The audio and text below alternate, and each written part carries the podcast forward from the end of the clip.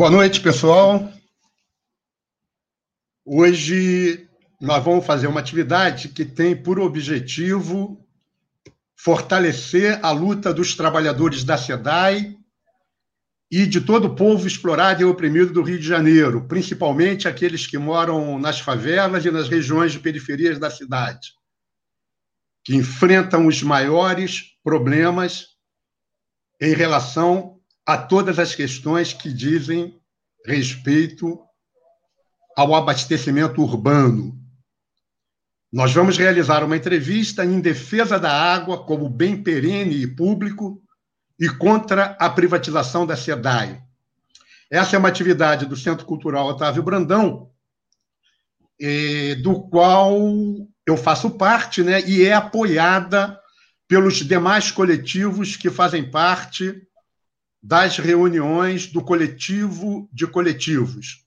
O coletivo Casulo de São Gonçalo, o coletivo de educação popular Margarida Maria Alves de Campo Grande e adjacências, o grupo de pesquisa em políticas públicas, movimentos sociais e cultura, GPMC da Universidade Rural, e a Frente Ampla Suburbana, a FAZ, que atua nos subúrbios cariocas e hoje, com o companheiro Damião aqui presente, divide com o Centro Cultural Otávio Brandão a mediação desse evento. Eu não poderia de deixar nesse preâmbulo de realizar uma homenagem a todos os familiares vitimados pela Covid e pelo descaso genocida do governo federal, que em muitos aspectos tem encontrado respaldo objetivo nos governadores e nos prefeitos. E dedicar esse programa, em nome do companheiro Renatinho do PSOL, ex-vereador de Niterói, falecido hoje, em decorrência da Covid, a todos aqueles trabalhadores e trabalhadoras, a todos os explorados e oprimidos e aos seus familiares que estão passando vítima dessa doença por conta da política genocida, negacionista da ciência e dilapidadora do patrimônio nacional do governo federal, estão passando os piores, as piores dores e os piores sufocos. Antes da apresentação, das apresentações, eu, eu queria pedir o apoio de todos os que estão nos escutando para que participem da campanha financeira do Centro Cultural Otávio Brandão. Nós estamos iniciando uma campanha financeira em função de nossa sede ter sido invadida. É, a conta está exposta aí na sede, aí na tela. No final a gente vai expor de novo, o pessoal pode copiar e fotografar. É, e como nós somos, nós não somos uma ONG, né? nós somos é uma entidade, uma organização de trabalhadores e jovens que se autossustenta através das suas próprias contribuições, é, não temos nenhum outro tipo de financiamento, então nós não temos recursos adicionais àqueles que nós necessitamos para pagar as contas cotidianas, como aluguel, conta de gás, alimentação do cão. Nós não temos para investimentos em outras coisas, como, por exemplo, a necessidade agora é, de segurança da sede. Por isso, todo ano nós realizamos uma campanha financeira. Esse ano nós vamos realizar um livro, uma campanha com o livro ouro. É, esse livro ouro é um livro ouro virtual. A conta para desse livro ouro, né, os dados desse livro ouro foram expostos aí na tela ainda há pouco. Depois o, o Antônio vai botar de novo, está aí outra vez. E, ao fim da campanha, nós vamos é, homenagear todos os nossos doadores com uma tela feita pelo artista Marcão, que é membro do CCOB, é, que vai compor um tema livre com o nome de todos aqueles que contribuíram para a campanha do CCOB e vamos leiloar essa tela entre os doadores. Eu queria agora é, apresentar primeiro o Damião, que está mediando comigo esse trabalho. O Damião é trabalhador petroleiro, ligado ao Sindicato dos Petroleiros do Rio de Janeiro. é membro da Frente Ampla Suburbana, onde ele é responsável por acompanhar o Fórum em Defesa da Água e contra a privatização da SEDAI.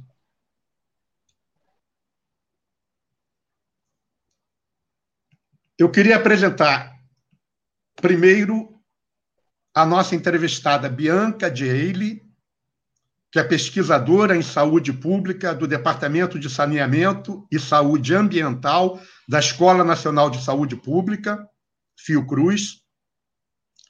É bacharel em Química pela Unesp, é mestre em Engenharia Hidráulica e Saneamento pela USP e atualmente faz doutorado urbano e de planejamento urbano e regional na UFRJ.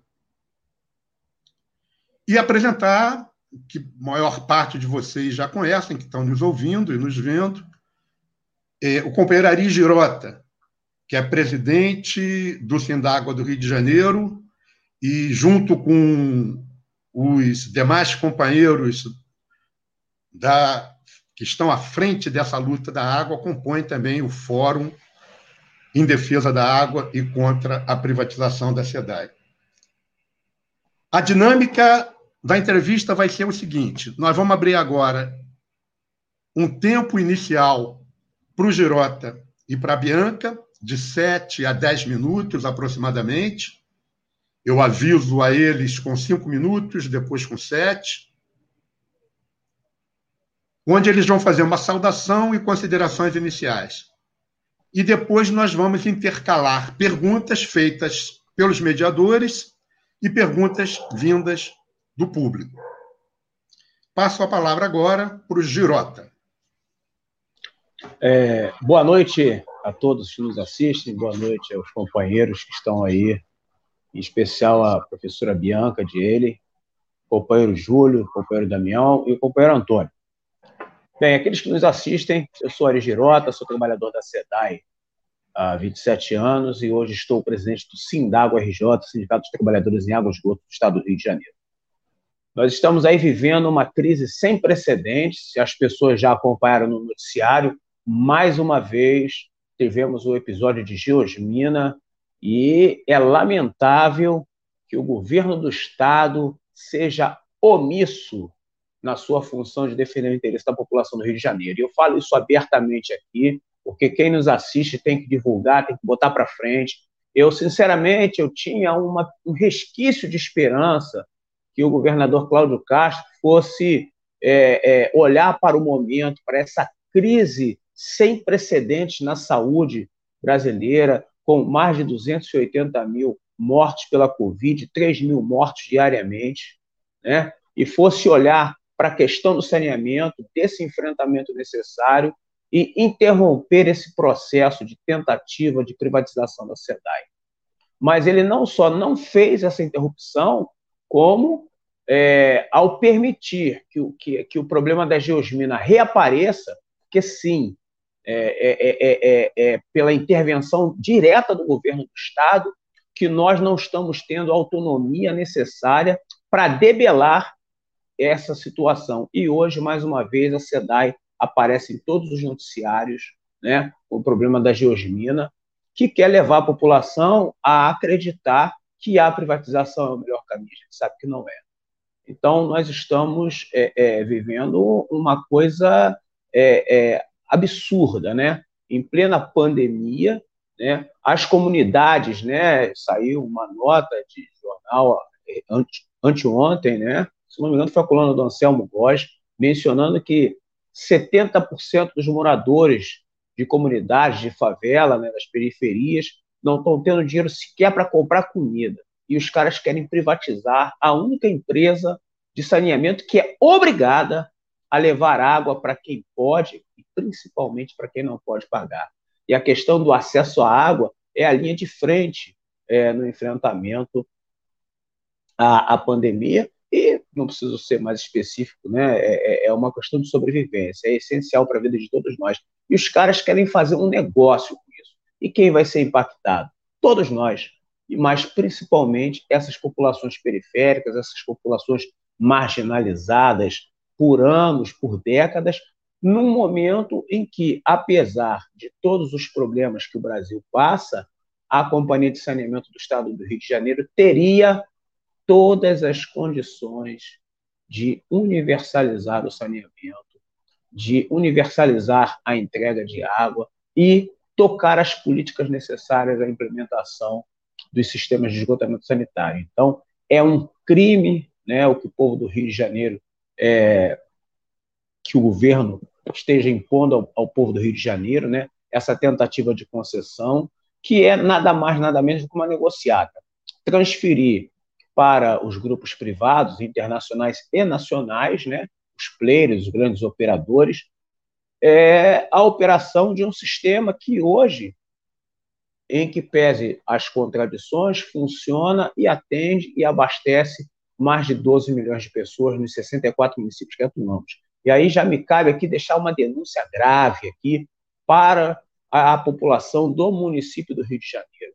Eduardo Paz, que vinha aí né, tentando se descolar desse movimento reacionário, tentando se descolar aí do karma do passado, parece que jogou a toalha e não vai mais impedir a concessão em troca de uma parcela maior é, daquilo que a gente chama de outorga, que está sendo oferecida pela, pelos grupos privados. Né? Então, ele já entrou em negociação com o Cláudio Castro, Eduardo Paz, que poderia ser um divisor de águas, demonstrando né, a, sua, a sua visão, vamos dizer, empreendedora, né, de olhar assim uma companhia de água como algo que realmente é, serve à população, e num município que tem mais de 2 milhões de habitantes em comunidades, como é o caso do Rio de Janeiro, ele concordar com a concessão da SEDAI é concordar em impor a essas populações sofrimento e, e, e crise na saúde. Então, gente, a gente tem muita coisa para debater com as pessoas.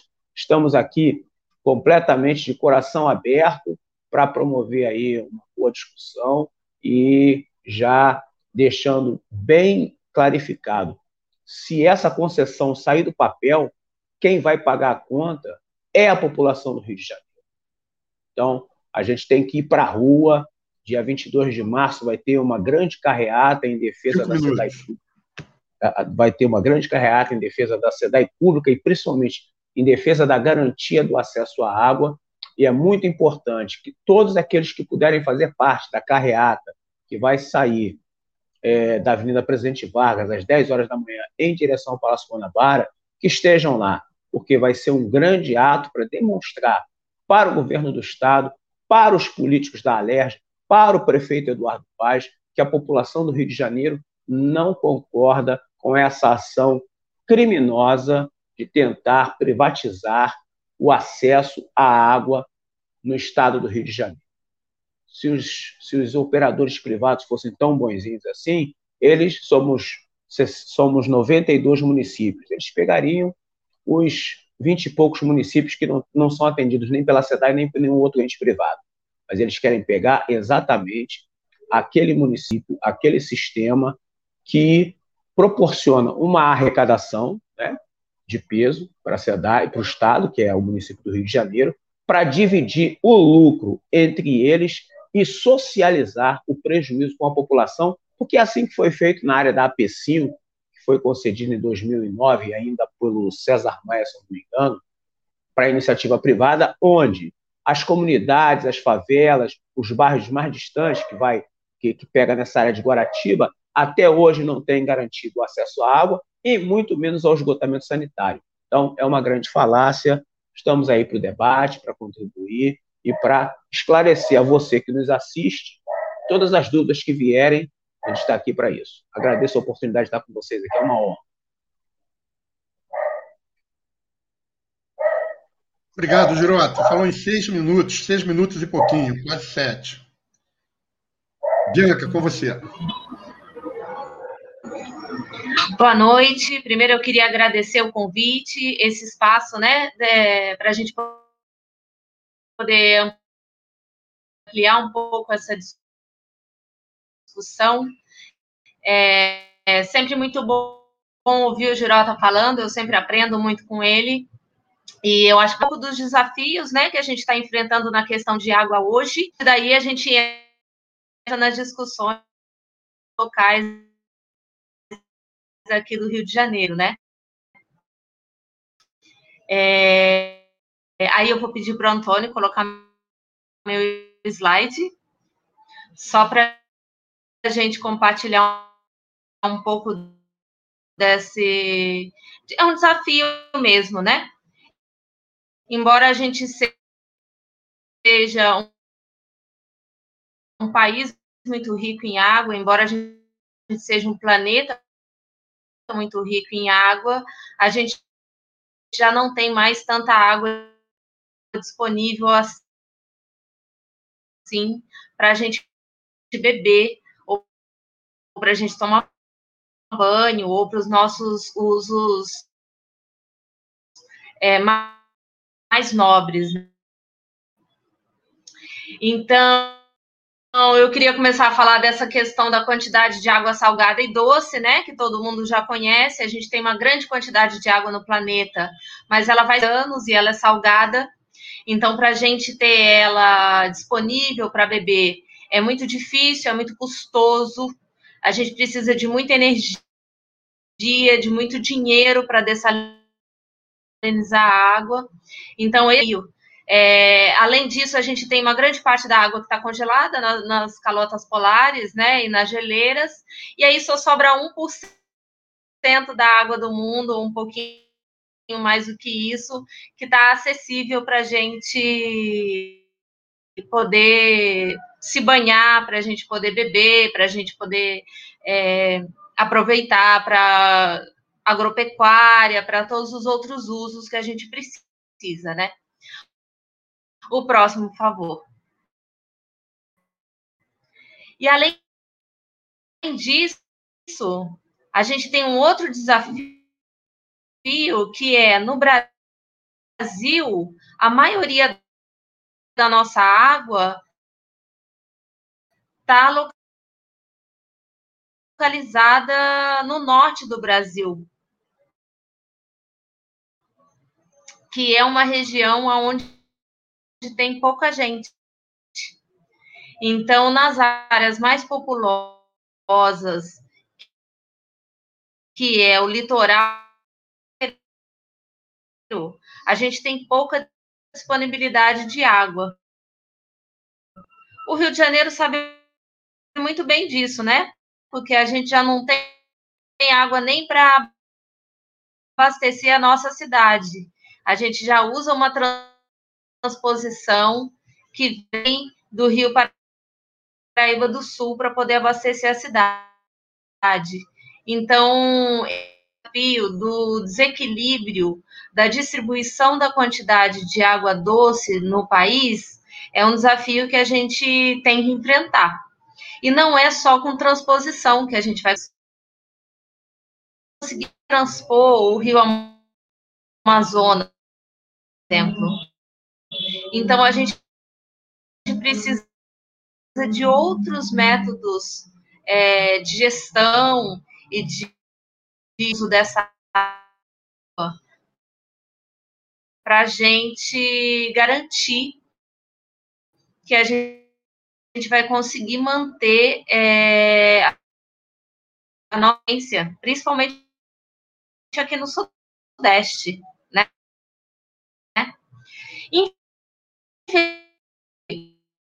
está indo muito bem nisso. É... Bianca, está falha, tá, tá falhando. Os nossos usos são para venda de commodities, que usam muita água para produzir soja e usam muita soja para alimentar animal. É, além de ser, nós também somos o maior produtor de carne e somos os maiores exportadores desses, embora nesse processo seja pela questão de agrotóxico, seja pela questão é, de muita captação de água para os frigoríficos, a gente tem esse desafio. Quero mudar o slide para mim.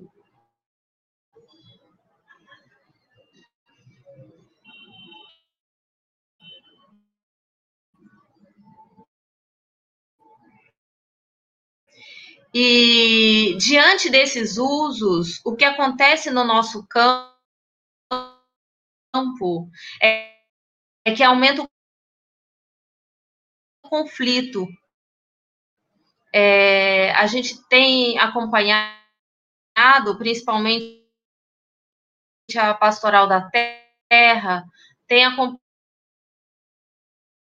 as discussões de conflito envolvendo água há um tempo. E aí, como os, os... Tá? Eu vou tirar minha câmera. É, talvez seja melhor.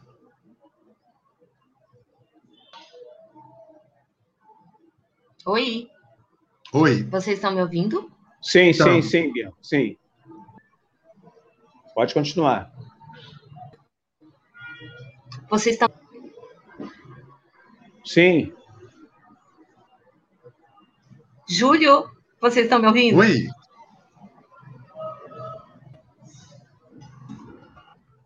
Olá, vocês estão me ouvindo? Oi, Bianca, estamos te ouvindo, está com Oi. alguma falha, mas estamos te ouvindo. Ah, obrigada. Slide que é para mostração de água, né? É, os conflitos explodiram depois de dois Brumadinho. Oi. Ah, tá melhor agora? Bom, eu vou, eu vou terminar essa parte, depois, se não ficar claro, a gente volta na discussão. É, diante desse desafio, que são esses conflitos de água, além de tudo isso, a gente precisa ter água para o saneamento, né? E os nossos serviços de saneamento, eles ainda estão muito aquém de ser um direito para todos os brasileiros. É, 16% da nossa população ainda não tem acesso à água tratada. Isso são mais de 35 milhões de pessoas. Então, hoje no Brasil, 35 milhões de pessoas não têm acesso a uma água segura para lavar a mão, para tomar banho, para cozinhar.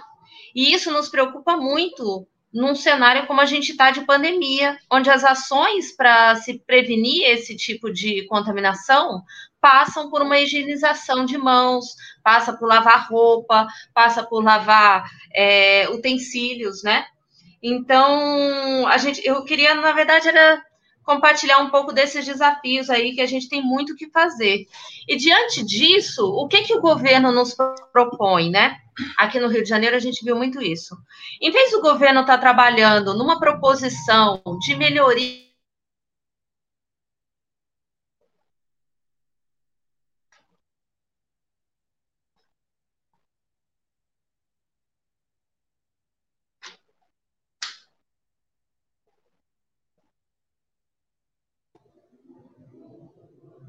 Sumiu, sumiu todo mundo.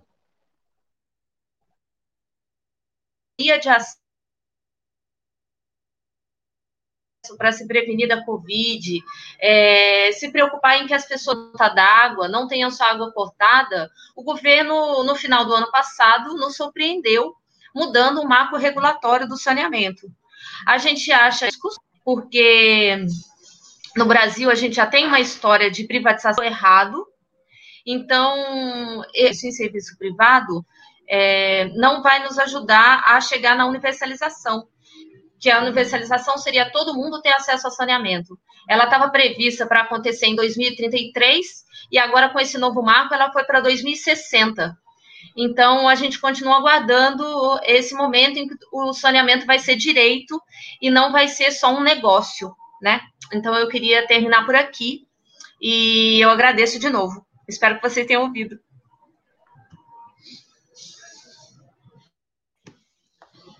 Bianca, ouvimos a maior parte do que você falou.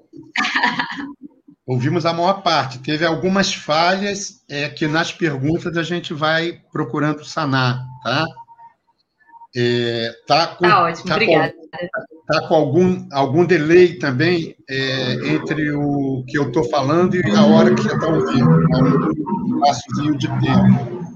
Mas normal, é parte, é parte do processo do ao vivo.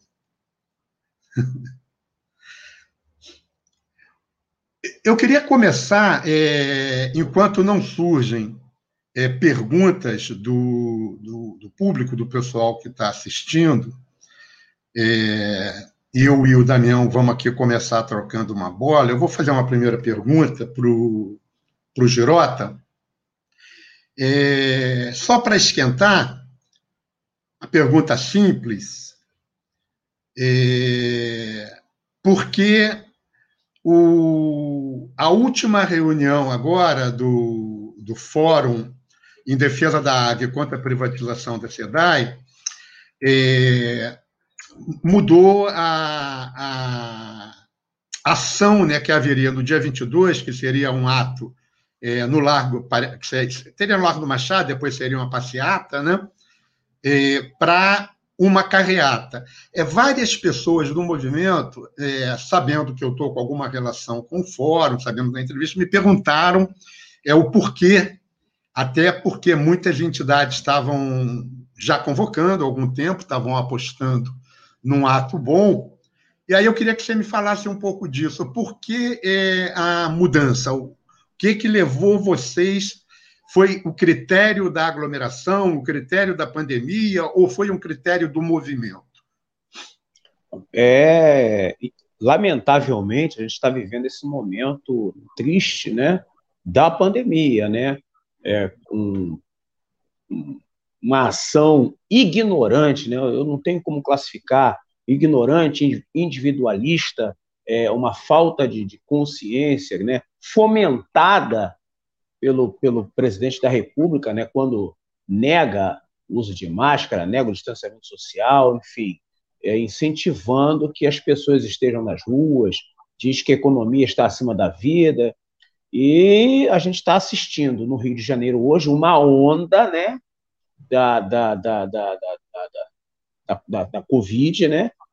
Que é resultado aí do período de final de férias, carnaval, e, e a gente, é, nas discussões internas, é, resolvemos que não poderíamos colocar em risco as pessoas e sermos responsáveis num movimento que defende a vida, porque defender a água, garantir o acesso à água é defender a vida, sermos responsáveis pela, pela, pela possibilidade né, de, de, de enfim, de, de, acelerarmos esse processo aí de, de contaminação e de, de propagação do vírus. Então, nós optamos, é, depois de muitas discussões, fazermos esse movimento de carreata, bicicletada, enfim, quem puder de bicicleta, quem mora nos arredores ali do Palácio Guanabara, quem tiver disposição, muito nos moldes que foi feito é, no Dia Internacional da Mulher, quando nós saímos da SEDAI em direção à Zona Norte, né? E fomos carregando pessoas, as pessoas acompanharam. Então, hoje, é, é hoje a gente precisa é, modificar isso. E, em função disso, nós optamos por fazer essa carreata que a gente acredita que vai gerar um bom impacto. Né? Estamos convocando todos e todas, aqueles que, enfim, que não tiverem condições, a gente pretende, é, nos veículos, tentar garantir uma nenhuma superlotação, né, mas todo mundo de máscara, com álcool em gel, enfim, para demonstrarmos aí a necessidade da população se manifestar. Porque, veja, é, é, é, um, é um absurdo o que eles estão fazendo. Eles estão negociando o país, estão negociando a questão da água em plena pandemia, estão se aproveitando desse momento. Mas as pessoas têm que começar a cobrar. E eu acho que o dia 22 vai ser um divisor de águas do movimento, que as pessoas estão engajadas, e eu acho que vai ser um grande ato que vai demonstrar, tanto para Eduardo Paz quanto para Cláudio Castro, né, que esse processo não pode se concretizar no Rio de Janeiro, sob pena deles entrarem para a história como aqueles que privatizaram o acesso à água no estado do Rio. Beleza, Jurota. Damião, alguma questão para os nossos, nossos entrevistados? Boa noite. Sim, eu gostaria de perguntar para o Ari, né? É, que a gente sabe, né? A gente fala muito da SEDAI. A SEDAI é, é uma empresa de abastecimento de água do Rio de Janeiro, mas também ela tem um, um, um alicerce muito importante que é o saneamento básico. E, e isso vai com certeza impacta bastante né, o, o saneamento básico, as populações de favelas, comunidades, as baixadas. Eu queria saber dele o que, que ele acha é, do saneamento do Rio de Janeiro, né? Qual a qualidade desse saneamento e qual o papel da SEDAI nesse processo. Acho importante esclarecer para os nossos internautas. Boa noite. É, o Damião me dá uma oportunidade ímpar, né? É, muitas pessoas, até companheiros, quando discutem SEDAI, têm dificuldade em assumir as contradições pelas quais nós passamos ao longo dos últimos 25 anos. Né? É, talvez o nosso maior problema, enquanto empresa pública estatal, é essa questão do esgotamento sanitário.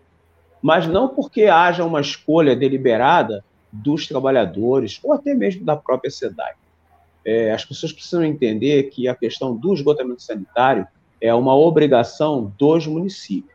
E a SEDAI entra nesse circuito na medida em que ela celebra, celebrava, né, porque a, a modificação da lei federal acabou com isso, pelo menos por enquanto, os contratos de programa, né, onde o município, por exemplo, do Rio de Janeiro, procurava o governo do estado para celebrar um convênio com a SEDAI para que a SEDAI prestasse os serviços de esgotamento sanitário. Eu ontem discutia com um companheiro da favela da Maré é, é, a ausência de saneamento nas comunidades, em particular na Maré. E ele perguntava por quê. Eu falei, cara, porque infelizmente as populações mais pobres e periféricas foram sempre usadas como massa de manobra. E o cara prometia uma bica d'água aqui, uma outra coisa ali, mas o esgotamento sanitário em si, nenhum governante quis bancar, né? É, outro exemplo que nós tivemos recentemente na, na, na, história do Rio de Janeiro foi ainda no governo Cabral, né, que hoje está preso, quando ele quis implementar um teleférico na Rocinha e a população da Rocinha falou assim: não, a gente não quer teleférico, a gente quer saneamento básico, a gente quer esgotamento sanitário. É, e a partir daí começou a surgir um movimento, ainda que embrionário, dessa luta. Então eu acredito hoje que é, as mais de 2 milhões de pessoas que residem nessas periferias têm toda a capacidade de luta e de mobilização para exigir que o governo do Estado faça com que a SEDAI cumpra o seu papel, seu papel social e institucional. Que a SEDAI, está lá o nome, C-E-D-D-A-E, é Companhia de Águas e Esgotos, ela não é uma companhia de água. Só que como sempre foi o esgotamento, o esgotamento sanitário sempre foi tratado como algo menor, menos relevante, é, isso não foi levado, como eu vou dizer, Três de uma minutos. maneira mais concreta. Então, é fundamental que as pessoas entendam. E hoje é um momento ímpar da nossa história, porque apesar da tentativa de privatização, hoje a SEDAI ela tem plena capacidade de se autofinanciar e já vem fazendo isso desde 2007. Né? Para vocês terem uma ideia, a SEDAI tem aproximadamente por ano 650 milhões de reais que são obrigatoriamente reinvestidos. Como é que você distribui isso nesse universo de comunidades e de bairros que a gente atende? As pessoas têm, as pessoas têm que ter participação nas políticas sociais da empresa. Tem que ter transparência, tem que ter controle social, o, o, o, conselho de administração da SEDAI, que é quem decide o que vai acontecer, como vão acontecer as coisas, tem que ter assento da sociedade lá, não dos indicados do governo, mas da sociedade, entendeu? Dos movimentos sociais, porque isso sim vai garantir é, essa possibilidade de universalização que nós tanto almejamos. E nós, trabalhadores da cidade, estamos engajados nessa luta com todos e todas. Obrigado, Girota. Bianca, você quer fazer alguma consideração sobre essas questões que o Girota levantou agora? Eu quero.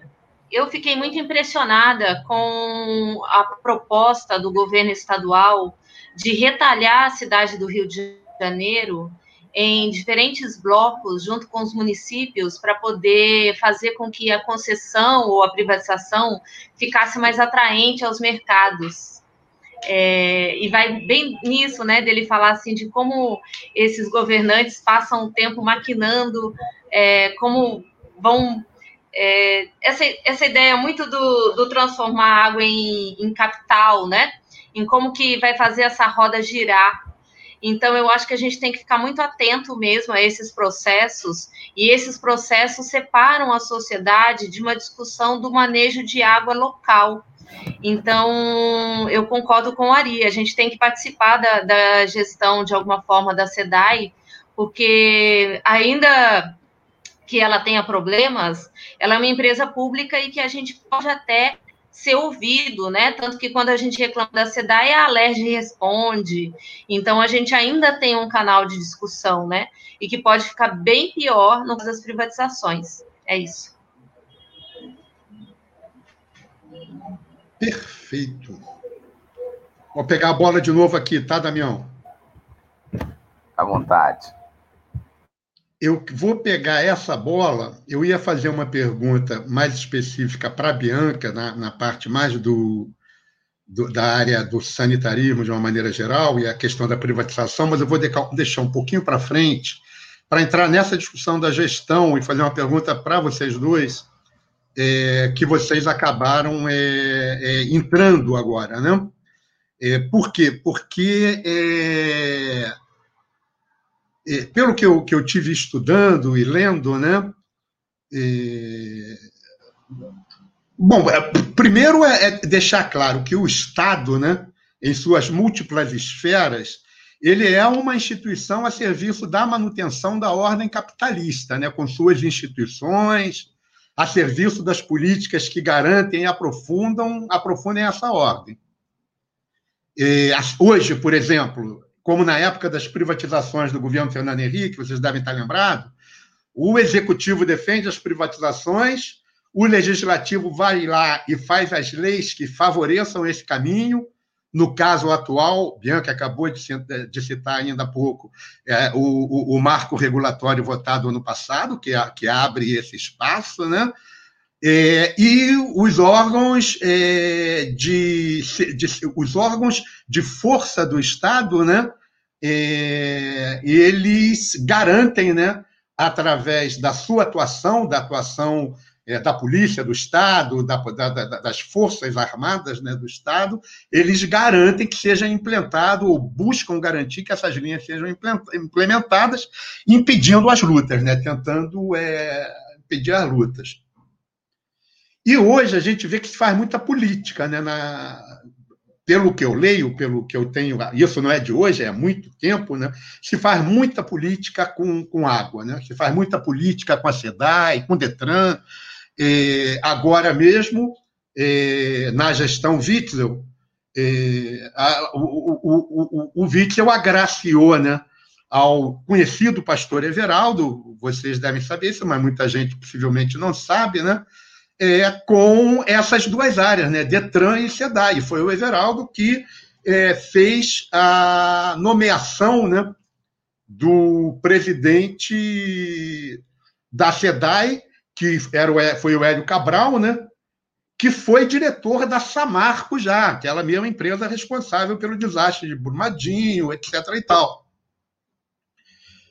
É... Uma das primeiras, é... pelo, que, que, pelo, pelo que foi divulgado né, pela imprensa, uma das primeiras ações né, do, do, do Hélio Cabral foi demissão de uma, de uma, de uma percentagem né, de uma parte do corpo técnico, né, é, de uma vez só, demitiu 39 técnicos é, importantes. Né? É, então, é, essa questão do Estado burguês, do Estado capitalista, gerir a empresa pública, ele sempre vai fazer uma gestão que seja voltada para os interesses do capital e não para os interesses dos setores mais explorados é, da sociedade. Então, pergunto a vocês: essa questão da gestão, ela não tem que entrar com alguma força é, nos processos de mobilização que a gente hoje, hoje vê, ou seja, uma gestão onde a sociedade é, tendo à frente os setores mais explorados, os trabalhadores, o pessoal da periferia, das favelas, tendo à frente né, dessa, da, da, da, disso que a gente chama de sociedade, é, num, num, processo que, que garanta uma gestão que responda aos interesses dessa face, ou a gente é, acha que é, a, a gestão da empresa, ela por si só, ela pode de alguma forma mudar? Girota e depois Bianca, Bianca e depois Girota, fiquem à vontade. Eu gostaria de fazer um complemento nessa pergunta, posso? Pode, já responde direto. É, né? Porque tem muito a ver com isso. Eu tinha preparado aqui ah, não, uma, é questão que é exatamente sobre isso. Para o Girota, é claro, para a nossa amiga Bianca também, a professora, é como poderia haver um controle social da SEDAI, né, como concessionária, que ela tenha minimamente uma autonomia durante os governos, né? Porque a SEDAI atravessa os governos, muda governo, e ela não pode estar à mercê do governo que entra e quer mudar uma política que é de abastecimento e esgotamento sanitário de, uma, de um Estado. Então, eu queria que também, dentro dessa sua questão, também complementasse com essa autonomia. Como é que a gente pode trabalhar para que a, SEDAI seja autônoma e isenta de, de governos, de política, né, que a gente sabe como é que trabalha, assim como o Júlio falou, né, dessa venda, né, de chegar e colocar um outro político para gerir o presidente, a gente sabe colocar né, é, a, a SEDAI como se fosse uma mercadoria, e aqui a gente está exatamente para isso, que a água não é mercadoria. Beleza, Damião, obrigado. Bota a Bianca aí. Vocês querem que eu fale? Fala você primeiro. Então tá bom, vamos lá. Bem, é, não é uma coisa simples, né? É... Primeiro a questão do planejamento, né? A gestão, bom, você tem que ter um planejamento, um plano diretor, né? E, assim, eu particularmente acredito que o corpo técnico da SEDAI tem todas as condições de, de fazer essa questão do plano diretor, né? À luz é, das necessidades que você observa é, é, em consonância aí com os municípios atendidos, né? Porque, veja, todo município tem que, ser, tem que ter o seu plano municipal de saneamento básico, PMSB né? porque cada município tem uma realidade distinta. Então, os municípios onde a SEDAI tem convênio, ela tem que adequar o seu plano diretor às necessidades daquele município. Como é que isso acontece? Com o, uh, o acompanhamento da sociedade, né? através dos conselhos municipais de meio ambiente, de saneamento, enfim. Isso está previsto, inclusive, no marco regulatório anterior, no 11445 é, esse controle social, essa participação social. Mas, infelizmente, nós não temos essa, essa cultura, né? É, a nossa sociedade ainda não conseguiu internalizar esse instrumento de participação. Obviamente, dialogando com o Damião, nessa questão é, é, de como você evitar essa apropriação indevida por parte dos políticos, isso também passa por quem nós elegemos, né? e pelo que, que nós queremos que os políticos façam. Né?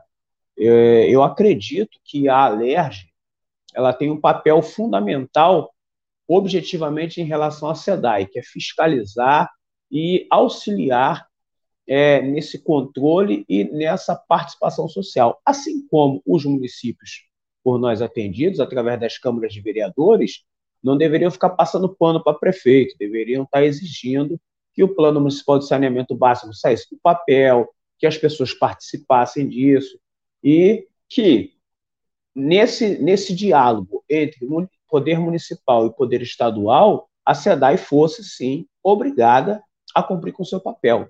Né? Agora, não é, não, não, tem, não, tem, não é receita de bolo. Né? A gente sabe, como o próprio Júlio falou, que o regime capitalista ele faz com que as coisas funcione ao seu interesse, mesmo sendo é, é, é, é, públicas, né, como no caso da SEDAI, a própria Petrobras, enfim, e outros sistemas públicos nós temos. Mas é assim, é um movimento, né? Nós estamos vivendo agora um movimento de, de, de talvez o pior da, do nosso período democrático, talvez não, com certeza, de longa data, o pior, não só do regime democrático, mas de outros. É né? um, um momento mais trágico que a gente está vivendo, é, as indicações políticas, por exemplo, chegou ao meu conhecimento que é, Bolsonaro indicou o diretor financeiro da SEDAI. Né? Então, você veja, há todo um conchavo né, para que é, a SEDAI seja levada a pique. né? Porque você bota um representante do governo Bolsonaro, de Paulo Guedes, na diretoria financeira, que, em tese, administra só para falar de, de resultado, né? algo em torno de um bilhão de reais por ano, e os caras querem entregar isso tudo na mão da iniciativa privada. E um bilhão de reais é a expectativa de resultado, é aquele dinheiro que fica nos cofres da empresa é, é, é depois de pago todas as despesas com pessoal, com insumos, com energia elétrica, com ampliação de sistema, com tudo. Né? Então, a gente está vivendo esse momento onde a sociedade é a que menos é, é, se faz representar. E nas caminhadas que eu tenho feito pela Alerj, apesar da, pandemia, nós percebemos que tem deputados, né, inclusive deputados que são servidores públicos, que não têm o menor compromisso com o público na medida que segue passando pano para uh, o governo no sentido de que não, tem que privatizar mesmo, tem que entregar, que a SEDAI é muito ruim. Ruim? Como assim ruim? A gente atende 64 municípios, atendemos 12 milhões de pessoas, né? temos contradições, mas como a própria professora Bianca falou, as contradições elas têm que ser resolvidas. É, é, as entidades é, fiscalizadoras, INEA, a Genersa, a própria Alerj, né, a vigilância sanitária, o Ministério Público Estadual e Federal, porque nós atuamos nas duas esferas, é, é, a Defensoria Pública, o Tribunal de Contas do Estado do Rio de Janeiro, está todo mundo quieto, TJ, está todo mundo assistindo de camarote, de camarote, né? Essa tentativa de entrega da SEDAI e ninguém fala nada. Como a professora Bianca falou, esse edital é o maior absurdo. Ele é fadado ao fracasso. Estão fazendo um negócio com uma coisa que não é deles. Pertence ao povo. Quando a gente fala que a SEDAI é do povo do Rio de Janeiro, que é isso? Cláudio Castro não foi eleito para privatizar a SEDAI. Os deputados da Alerj não foram eleitos para privatizar o acesso à água. Né? Então, a gente fica olhando é, esse momento, por isso que eu falei que é o pior momento da nossa história, e vê é é, é, é, instituições, como o caso do Ministério Público, silenciadas. Você vê hoje, a coisa mais louca que eu vi, que eu descobri, foi saber que tem membros do Ministério Público do Estado do Rio de Janeiro que são embaixadores do Instituto Trata Brasil, que é o representante da iniciativa privada, que é o cara que trabalha para privatizar a SEDAI e privatizar o saneamento no, no, no Brasil todo. Então, como é que um membro do Ministério Público acha bacana, acha coerente, e veja, não tem problema nenhum com o Ministério Público, mas ser embaixador de uma entidade privada? Né? Então, a gente está vivendo um momento muito difícil, e aí, como o companheiro Luiz Mário já colocou aí, o Ney Nunes, é o povo na rua. E aí, meu irmão Júlio, a gente vai tentar fazer isso aí nessa carreata, nesse momento de pandemia, para tentar é, minimizar aí as possibilidades de, de, de disseminação do, do, vírus. Não sei se eu respondi, mas eu acho que fico por aqui.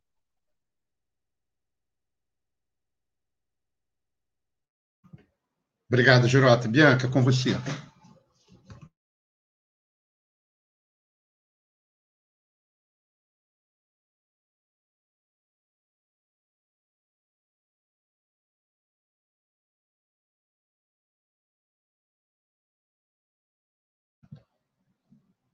A Bianca caiu. É, mas a gente. Ela voltou, voltou. Eu estou aqui ou eu não estou aqui? Você não caiu para mim. Agora está, pode seguir. Obrigada. Eu estava falando do planejamento, né, que o Girota falou muito bem, que é dessa questão da gente ter nossos planos, ter o controle social, que é na lei, mas em pouquíssimos municípios a gente tem né, uma comissão de acompanhamento do Plano Municipal de Saneamento. Então, é uma coisa que a gente disputa dentro da, da Prefeitura do Rio para que seja constituído, por exemplo. E eu fiquei pensando muito é, na questão da, de como seria uma administração realmente popular da SEDAI, né?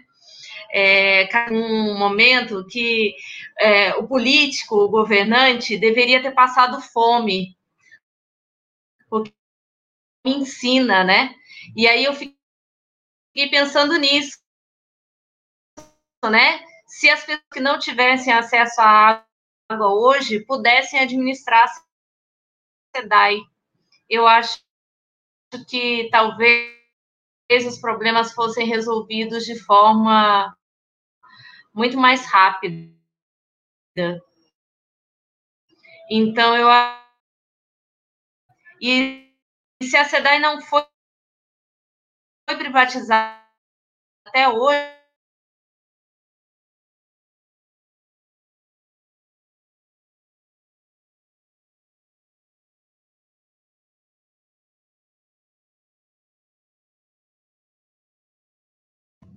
Bianca, não deu para ouvir o finalzinho do que você Essa falou, tá caiu. Então eu tenho esperança que então vamos ver. A, a luta está aí, né?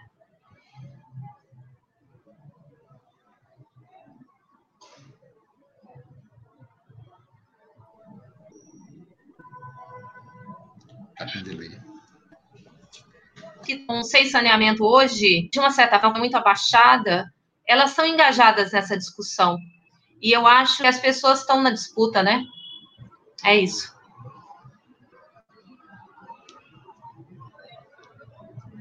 Me ouviram agora? Beleza, deu para ouvir. É, vamos, é, Antônio, está na hora da gente fazer um intervalozinho de dois minutos? Pode ser? Agora?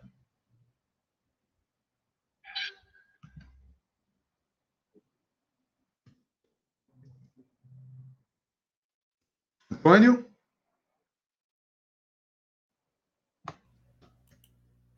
Para manter o projeto da Web Rádio Censura Livre, buscamos apoio financeiro mensal ou doações regulares dos ouvintes, já que não temos anunciantes, não temos propagandas de empresa e não recebemos recursos de partidos e políticos. Seja um apoiador regular e ouça nosso agradecimento no ar durante a transmissão de nossos programas. Seu apoio é muito importante para nós. E os apoiadores recebem prestação de contas mensal. Temos uma vaquinha virtual permanente. Para apoiar, acesse aqui https dois pontos barra barra apoia.c barra CL Web Rádio o nosso muito obrigado. Web Rádio Censura Livre, a voz da classe trabalhadora.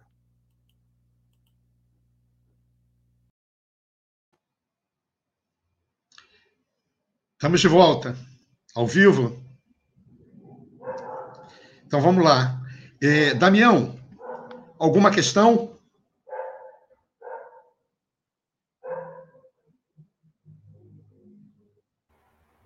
Esqueci de ligar meu som.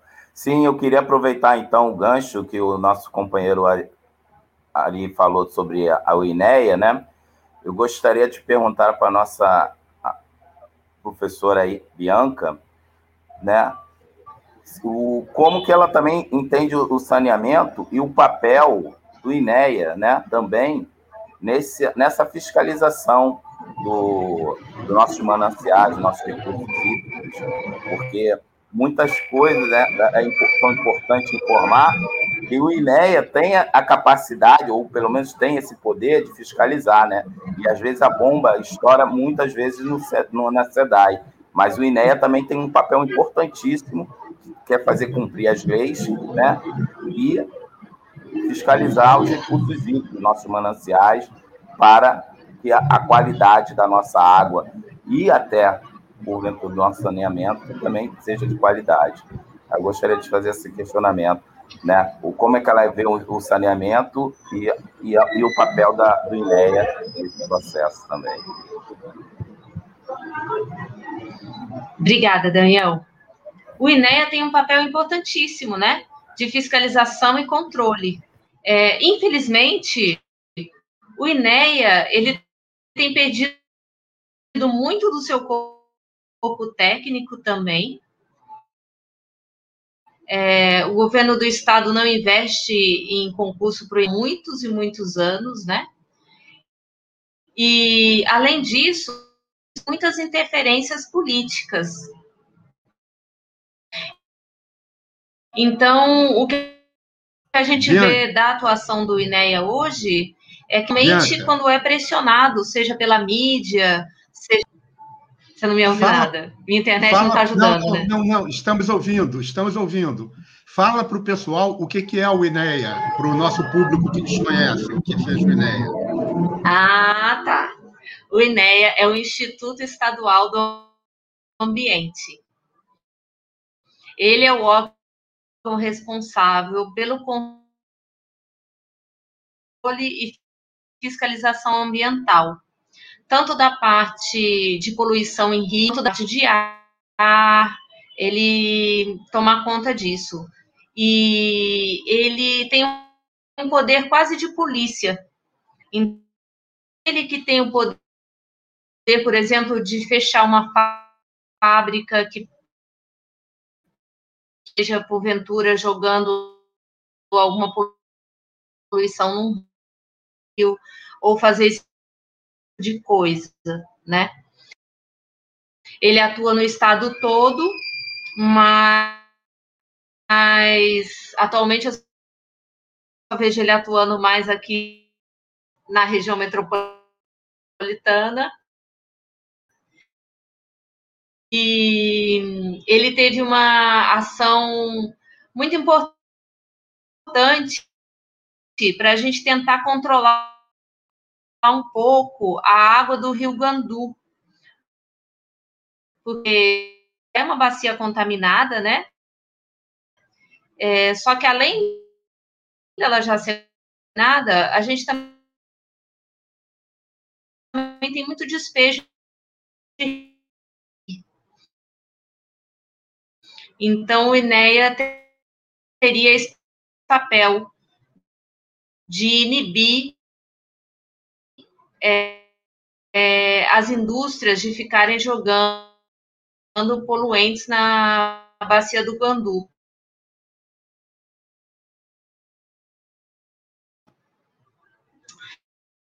É, mas é isso. Eu tenho amigos que estão trabalhando no INEA e e sempre me relatam isso, né? Que o órgão está muito debilitado por conta de uma política de desmonte do governo mesmo. A política ambiental, tanto quanto no nível estadual, de desmonte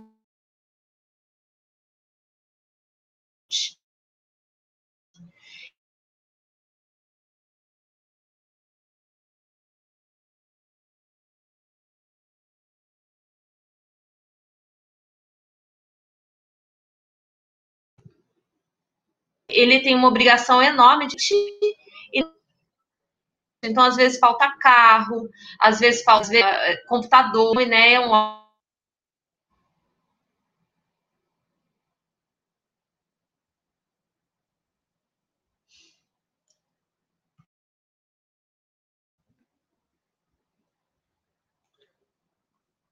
É, Bianca, eu, eu, eu, ia, eu tenho uma pergunta para você mas eu vou te pedir para tentar sair e entrar de novo, porque está entrecortando muito. E aí, de repente, até fica sem. É, é, ver se sem a imagem depois é, fica melhor. Enquanto isso, eu vou passar a bola aqui para o Girota e depois eu faço a pergunta para você. É, Girota, surgiu na tela é, duas perguntas. Uma delas eu acho que você já respondeu, já falou sobre, que é sobre o papel é, que a LERJ está jogando é, nesse processo, né? inclusive a mesa diretora, o papel do presidente. Né? Isso foi uma, uma pergunta feita pelo Roberto Soares, ele, ele colocou essa discussão na, na tela. Está é, aí repetida né, essa, essa pergunta. E ele depois botou um complemento, né, inclusive o papel do presidente, etc. E, tal. e surgiu uma pergunta do, do Luiz Mário, que, embora não seja uma pergunta que você possa responder, é, eu acho que você pode tecer comentários sobre, né? Que é aquilo que a gente precisa, na realidade, para barrar esse processo é uma greve geral, é, que é barre não só o processo de privatização da SEDAI, mas como o projeto de privatização é, do governo. É, fala um pouquinho sobre isso. É, veja bem, eu tenho total clareza né, na questão do, da, do movimento de greve né, e da importância da greve geral. Inclusive, a gente está discutindo nos fóruns aí dos trabalhadores. Seria muito importante, é, no momento que estamos vivendo no Brasil, que tivéssemos uma paralisação né, é, ampliada né, de nível de consciência é, que permitisse né, ao trabalhador é, parar. Né? Eu diria que não foi no amor, vai ser na dor. Né? Então, é hora de parar? Sim, é hora de parar e a gente deseja que o trabalhador entenda isso. Porque quem está morrendo é o povo pobre, é o povo trabalhador, como o Luiz acabou de falar aí, é o povo que está pegando BRT lotado, trem lotado, metrô lotado, ônibus lotado, e mais, que agora ainda passa perrengue à noite, o pessoal que trabalha na parte vesper, da parte da tarde para a noite, na hora de ir embora não tem ônibus, não tem metrô, não tem trem, não tem nada. O cara fica na rua, fica no relento. Então, o trabalhador precisa despertar essa consciência de classe e que todos nós estamos sendo atropelados pelo processo, não só de privatização, mas de desmonte. É um processo ampliado de desmonte de direitos e garantias fundamentais de direitos trabalhistas, né? É, é, é, então, assim, a gente precisa que as centrais sindicais, que os sindicatos, que os movimentos sociais, a gente consiga sensibilizar um número cada vez maior de pessoas para que essa construção ela dê um resultado eficaz. É, é, eu não tenho problema nenhum, por exemplo, de discutir a questão da SEDAI em, relação à greve geral. Nós podemos muito, mas tem uma coisa hoje que nós não podemos fazer é deixar a população sem água. Que seria talvez a atitude mais drástica nossa, né? Mas a gente sabe da nossa responsabilidade. É claro que a gente busca maneiras de, de sensibilizar o nosso trabalhador também, que faz parte desse conjunto de, da sociedade, desse caldo social, que não tem a consciência necessária para fazer uma grande paralisação como acontecia na década de 80, 90 nesse país. Eu acho que a gente tem que retomar esse caminho, é uma reconstrução. Eu tenho falado com meus pares, meus companheiros, que nós temos um país para reconstruir. Né? Esse período, esse período trágico, ele vai entrar para a lata de lixo da história, mas vai entrar com um grande aprendizado. O trabalhador precisa é, é, de unidade na luta, o trabalhador precisa é, de solidariedade, o trabalhador precisa se olhar no outro, né? o trabalhador precisa se olhar no, no seu colega, no seu vizinho, se olhar agora naquela pessoa que a gente for para a rua agora, as pessoas estão na rua, as pessoas estão morando nas ruas, né? A miséria é galopante, eles estão socializando a miséria no nosso povo, né? E aí eu falo com, com, com o Damião, né, que é um companheiro petroleiro, é, Damião, eu lá no começo da minha, da minha vida profissional, eu fui marítimo, né? E numa época também que você parava os navios brasileiros no mundo inteiro, apenas com telex, um sinal de telex, não tinha WhatsApp, não tinha nada. A ordem era dada para, o cara descia o ferro do navio onde tivesse, não zarpava mais. E a gente tinha grandes conquistas de mobilização. O que, que eu quero dizer com isso? Os companheiros petroleiros, em particular, assim como os caminhoneiros, a gente tentou construir aí nesse movimento aí uma unidade, né, tem um poder inimaginável. Eu diria que Bolsonaro não tem coronel nem general suficiente, ou, como diz o, o 01 dele, não tem cabo nem soldado suficiente para botar numa plataforma e fazer uma plataforma funcionar. Assim como eles não têm gente para pegar e botar lá dentro do Guandu e fazer o Guandu funcionar. Então a gente precisa que é, deixemos, né, vamos dizer assim, as diferenças ou aquilo que, que, que nos que nos deixa nesse momento diferente e nos unir naquilo que, que pode pautar é, essa recuperação e essa reconstrução. A gente precisa retomar o país das mãos dos fascistas e desse ser invisível do mercado que se apropriou do Estado brasileiro. Nós elegemos pessoas, nós falo como eleitor, né? Os eleitores elegem pessoas que fazem um monte de promessas e vão gerir o Estado de acordo com a vontade do mercado. A, a, última transição de governo que nós tivemos aqui no Rio de Janeiro foi feita dentro da Firjan. Só uma vergonha, entendeu? O governador, seja ele Witzel Cláudio Castro Cabral, ele não foi eleito pela Firjan, entendeu? Então a gente precisa que as pessoas, é, é, sei lá, de, uma, de alguma maneira, tocar o coração das pessoas para que eles possam é, caminhar no sentido aí dessa greve geral, né, de paralisar tudo por direitos. Nós estamos lutando pela vida. Né? As vidas brasileiras estão sendo ceifadas pela negligência, pela cumplicidade criminosa de autoridades. Eu fico imaginando aqui, nós tínhamos diferença com o governo da Dilma, do Lula. Você imagine se nós tivéssemos o Lula no poder hoje com 280 mil famílias amargando a perda de seus entes queridos. Sabe? É surreal isso. E as autoridades, as ditas autoridades, estão simplesmente quietas. Ninguém fala nada. Ninguém faz nada. A vida do brasileiro virou, tem menos valor do que a vida de uma barata. Com todo respeito que a barata merece. Entendeu? Então é isso. E para o companheiro que perguntou sobre a alérgica, companheiro, é pressão em cima dos caras, porque 2022 está aí na porta. Eles têm que entender. E o ato do dia 22 de março agora é importante para isso. Eles têm que entender que se eles derem passagem a esse processo, eles vão pagar a conta lá na frente. Agora, a gente precisa que o trabalhador venha, que a população venha, que a favela desça para o asfalto, enfim, que a gente pressione nas redes sociais. Se hoje a gente tem rede social, vamos usar rede social. Os caras têm que saber que não dá para fazer o que eles bem entendem, principalmente numa questão tão importante, que é a questão da água, que é a questão da saúde pública, que tem a ver com, toda, com todos nós. É isso. Câmbio, como diz o Alexandre. Beleza, Jurota. Damião, eu tenho duas perguntas é, finais, uma para a Bianca e uma para o Girota, e eu vou pedir para eles já avançarem nessas perguntas para as considerações finais deles também, tá? Que nós estamos nos dez minutos finais do programa, tá bem? Então, eu vou fazer essas questões, Daniel. Se você tiver alguma coisa a acrescentar nelas, você acrescenta, senão eu passo a bola para eles, tá bem? Para já poder ir finalizando, tá? Ok. Então, é, Bianco, o que eu queria ver com você eram duas coisas, tá? E, que eu queria que você ajudasse aí a gente é, com, a, com a tua visão, tá? É, dentro de uma visão sanitarista, da tua visão sanitarista, da visão de, de uma pesquisadora nessa área, né? É, junto com a questão ambiental, que a gente está vendo a desertificação de áreas inteiras do planeta, a acidificação dos mares, que é, dificulta e, em muitos casos, impossibilita né, você, é, é, a custo viável, você fazer a, a dessalinização e a desacidificação, né?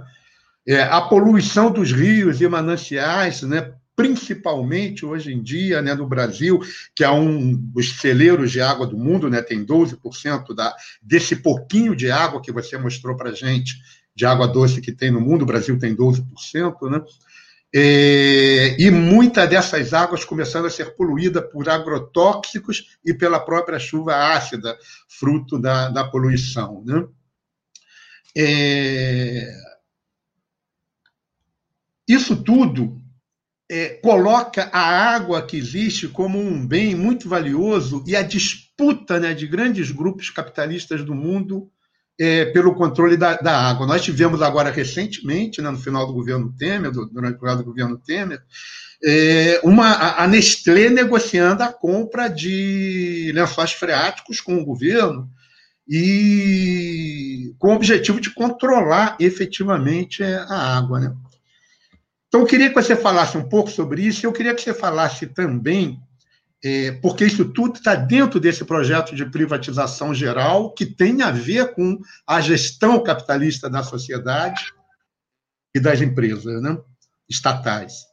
E a outra coisa que eu queria que você falasse é que, exemplo, lembrando aqui o discurso do presidente do Brasil, é, um dos seus normais discursos totalmente inapropriados, né? É, contra o isolamento social, e pela manutenção da economia funcionando, ele disse que o brasileiro tiraria o vírus de letra porque estaria acostumado a viver desde pequeno expostos a ambientes contaminados, como se isso fosse uma virtude. Na palavra do presidente, é, ele, entre aspas, né, brasileiro pula em esgoto e não acontece nada. Então, esse vírus não vai significar nada. Obviamente, o presidente não estava se referindo ao brasileiro que mora na zona sul do Rio de Janeiro ou nos jardins de São Paulo, que não vivem pulando em esgoto. Como é que você enxerga isso do ponto de vista sanitarista? É bom viver com essa exposição a vírus, bactérias, para se criar anticorpos? Qual o custo sanitário disso, o custo social disso, o custo econômico disso e o custo de vidas humanas disso? E para o é, Girota, e para o Girota, depois, para ele encerrar, já fazendo as duas questões, para vocês depois pegarem e encerrar.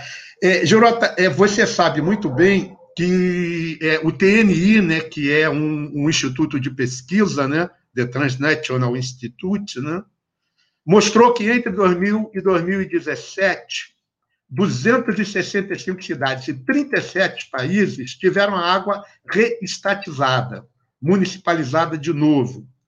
Entre elas, capitais como Berlim, Buenos Aires, Paris, e, e grandes cidades como Atalanta, e, tiveram esse processo porque foram processos. É, La, Paz, é, é, é, na Bolívia, foram processos em que ficou claramente demonstrado que a gestão da água é, por empresas, isso locais que tiveram antes do processo de privatização. Né? E, Buenos Aires, por exemplo, é, houve um processo de. Todos eles, o preço da água disparou, e em Buenos Aires houve um processo em que os donos, inclusive, ganharam milhões e depois saíram, foram embora com dívidas homéricas é, ao governo e a bancos. É, queria que você terminasse falando um pouco isso, é, porque, é, apesar disso, né, aqui você ainda tem o, o, setor da mídia mais poderoso apoiando né, esse processo de privatização da água. Né? É, eu, eu, vejo até que tem contradições. Por exemplo, eu estive vendo é, que a Folha de São Paulo é, tem um, soltou uma, uma matéria cujo título da matéria é Brasil vai na, contra, vai na contramão do mundo. O melhor, Rio de Janeiro vai na contramão do mundo, enquanto o mundo restatativo está querendo privatizar. Uma matéria bastante interessante. É, a BBC também, Brasil, também fez uma matéria com bastante com conteúdo bastante. Então, tem setores da mídia que eu acho que são contradições expressas por grupos de interesse que têm é uma visão é um pouco diferente. Queria que você falasse um pouco disso, como é que você vê isso. Começar pela Bianca e depois por você. Damião, quer acrescentar algo ou podemos seguir? Eu gostaria de fazer um acrescentar, sim. É, eu, eu, no edital, né, que seria da privatização, mas o nome pomposo que, que eles utilizam é uma concessão ao, ao, ao mercado privado, eu vi uma, analisando o edital, vi que algumas áreas o sistema vão utilizar o sistema absoluto, vai ser um sistema unitário, principalmente para as favelas, para as comunidades, para as baixadas. Né? O que, que seria isso? Né? Para quem não conhece, tecnicamente falando, é um sistema único aonde ia haver águas pluviais junto com esgotamento sanitário, né? E principalmente nessas áreas, né? Da, da, da, periferia, favelas e baixadas. E a gente sabe que nosso estado, nosso país, ele chove bastante. Água pluviais, a galeria às vezes nem suporta a quantidade de chuva que tem anualmente, principalmente no verão. E aí eu queria saber de vocês, né, do Girota e da nossa companheira Bianca, o que, que eles acham, se isso seria viável, que impacto estaria para essas populações. Eu sei que é pedir muito para vocês. Eu sei que é pedir muito para vocês, mas vou pedir para vocês tentarem fazer em torno de 5, 7 minutos, no máximo, essa coisa toda. Tá bem? Tá ótimo. É, vou começar pelo sistema unitário, então, para não esquecer. O sistema unitário, ele era o sistema de coleta de esgoto utilizado na Europa. E aí, como grande parte da nossa engenharia de saneamento foi baseada em projetos europeus, até hoje tem esse, essa imposição desse modelo unitário, que a gente já viu que não funciona, que a gente vê que não funciona toda vez que chove. Aqui no Rio de Janeiro, que é um lugar em que nem a rede pluvial de coleta de água de chuva funciona, então misturar isso com esgoto é um risco sanitário enorme, porque você alaga a cidade, não só de chuva, mas você alaga a cidade de esgoto. Então você expõe populações a doenças que nem leptospirose, além das doenças já vinculadas à questão de você estar exposto a, a bactérias bactérias e a, e a vírus e a todos esses micro-organismos que vivem no esgoto. Então, realmente é um processo de você falar que está mudando, mas não mudar nada, né? Então, a gente tem uma crítica grande a esse sistema unitário como solução. A gente acha que ele não é solução e que a gente deveria investir num sistema que realmente fosse tratar o nosso esgoto, porque ele também complica as estações de tratamento de esgoto, porque aí o esgoto chega muito diluído lá às vezes. E aí ela não é preparada para isso. Então é um problema é, a adoção desse sistema, né? E a gente tem uma crítica a isso, mas embora ele esteja sempre aí. Por quê? Porque ele é mais barato. Porque aí eu tenho que fazer só um duto para coletar toda essa água. E aí sempre a justificativa é essa, né? É mais barato e nunca resolve o problema. Agora, passando pela conversa do Bolsonaro de pular esgoto, né? Ele ignora as milhares de pessoas que ou têm a vida ceifada ou têm a vida prejudicada pela falta de saneamento no Brasil. Lembrando que o saneamento mata principalmente comunidades mais vulneráveis e principalmente os mais velhos e as crianças menores de 5 anos. Então, quando ele fala isso, ele continua condenando crianças a morrerem por falta de saneamento. E a gente também tem um traço muito forte do racismo nisso. São crianças negras que morrem por falta de saneamento. Então, só mostra a crueldade e a falta de sensibilidade que esse governo tem com a vida das pessoas e com a vida das pessoas mais pobres. Então, a gente precisa combater essa fala, é muito negacionismo, né? Negar esse risco da contaminação de esgoto, e é condizente com o discurso que ele está tendo, que é negacionismo do Covid. Só que negacionistas matam, negacionistas matam pela palavra. Porque cada vez que ele nega o risco que está acontecendo, as pessoas se expõem mais, as pessoas ficam doentes e as pessoas podem morrer. Então é muito perigoso esse discurso. É, e também as políticas não avançam, né? Porque se ele acha que não é importante, as políticas não vão avançar. E a questão da Nestlé, né? Eu, como mineira, eu vi o estrago que a Nestlé pode fazer numa água que já é privatizada, que é a nossa água mineral. Se você pensar que as grandes empresas já têm o domínio das lavras das águas minerais, é assustador a gente ver que essas lavras permitem que elas possam tomar até a última gota desses, desses aquíferos, né? Então, realmente é assustador, a gente deve pleitear é, maior controle social e maior controle local das águas, que não fique só na mão do governo. Porque é isso que você falou, né? Um governo que só pensa em vender coisas, ele também vai vender água. E nem sempre vende bem, nem sempre vai render dinheiro algum para o governo, não vai garantir estudo, não vai garantir saúde para ninguém e ele tira o nosso acesso a essas fontes que são nossas. Então, a gente deveria sim ter uma discussão nacional sobre a questão dos direitos à água em mãos de multinacionais. É, era isso que eu queria dizer. Eu acho que eu consegui falar no tempo. Opa, abaixo do tempo. Obrigado. Ah, viu? Obrigado. Vai, Girota, siga o exemplo. Girota, nós temos o quê? Cinco, sete minutos no limite para você. Obrigado aí. Já quero agradecer a oportunidade de estar com todos vocês aqui, é uma oportunidade ímpar de dialogar com pessoas é, determinadas na luta por direitos. Bom, em relação ao TNI, é, é, ficou muito claro, né? As pessoas, não, a, a, maioria da população não entendeu ainda, né? Essas cidades, de, já são mais de 300 cidades né, no mundo inteiro, 77 só no Tocantins, que restatizaram os sistemas, exatamente porque não tem jeito. A iniciativa privada ela tem objetivo, realizar lucro, ponto final, e a gente não discute isso. E o serviço de água e esgotamento sanitário é um serviço essencial, é um serviço de característica social, de saúde pública. Portanto, ele não pode ser entregue para objetificação, para visar o lucro. É só e isso deveria ser suficiente para qualquer governo, qualquer político deixar tanto as empresas estaduais quanto as municipais cumprirem o seu papel social, a sua função social de levar desenvolvimento, saúde e dignidade para as pessoas. Então, O TNI, que é o Transnational Institute, ele demonstra quantas cidades ao redor do mundo passaram pelo processo de privatização e cujo resultado foi aumento do número do valor das suas contas, é, redução dos investimentos, precarização das relações de trabalho e, como resultado final disso, a revolta popular. A mais simbólica foi a de Cochabamba, na Bolívia, onde nós tivemos a guerra da água, onde as pessoas a, a, a, iniciativa privada ela chegou a proibir que as pessoas coletassem água das chuvas. Então, olha o absurdo que a gente chega.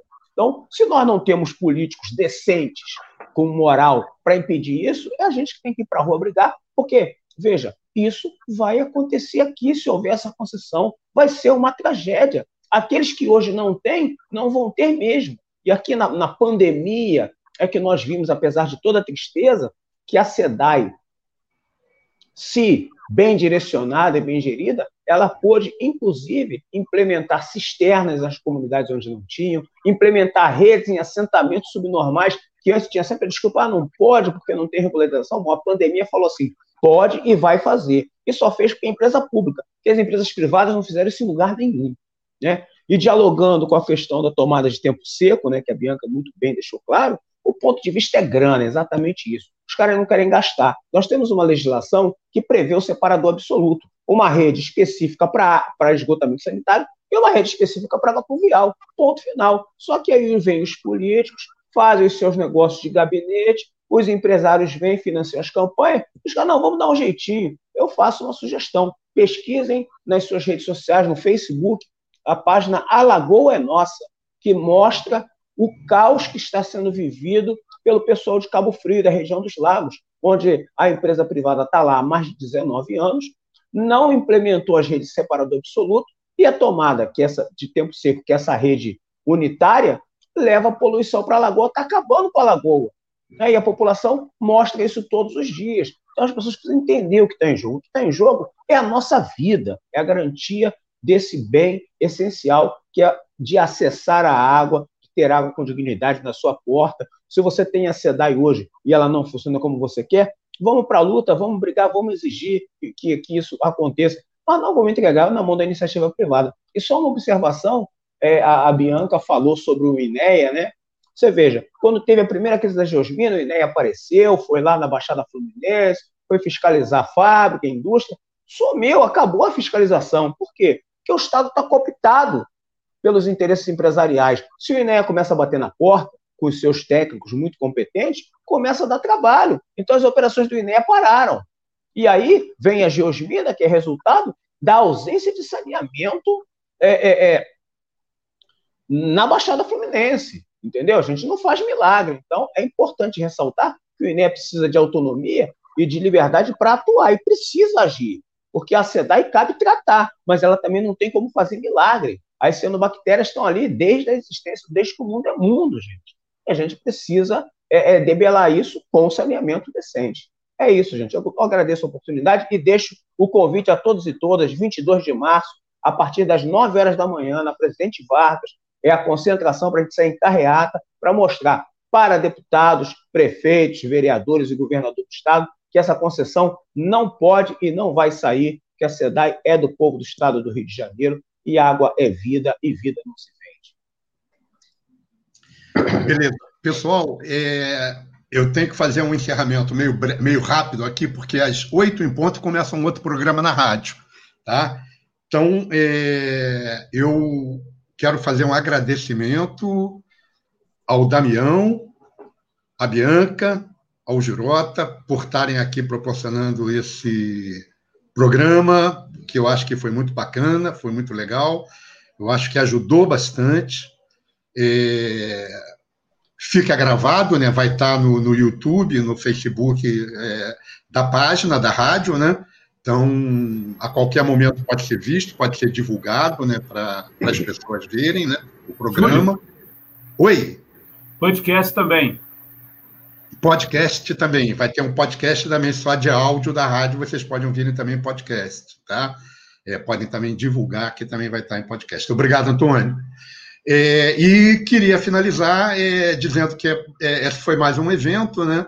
É, do, do Centro Cultural Otávio Brandão, com apoio dos coletivos que compõem a, a reunião do coletivo de coletivos. É, a gente está iniciando de novo um processo de programação de utilização das quintas-feiras né, para eventos culturais, debates, é, é, é, palestras, ou seja, todo tipo de evento que faça com que é, avance né, o processo de consciência e de luta. E queria, mais uma vez, é, chamar o pessoal, pedir ao pessoal que contribua com a campanha financeira do CCOB. Tá? É, a campanha financeira tem a ver com a defesa da nossa sede, com a defesa da nossa segurança. É, a sede fica num lugar é, é, um pouco ermo, né? não é um lugar é, é, de muita movimentação. Quem conhece a área de Maria da Graça, ela fica em frente à GE, né? a, a antiga fábrica da General Electric. É, e ali perto nós temos é, é, Jacarezinho de um lado, tem uma favela Bandeira 2 do outro, Manguinhos um pouco mais afastado, mas é toda uma região, é popular, de comunidade, toda uma região popular.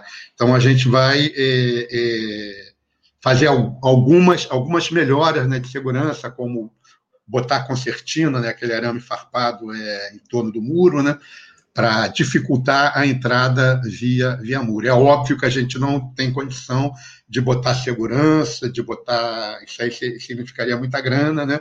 E, e um desperdício, não estaria dentro da política também, é que.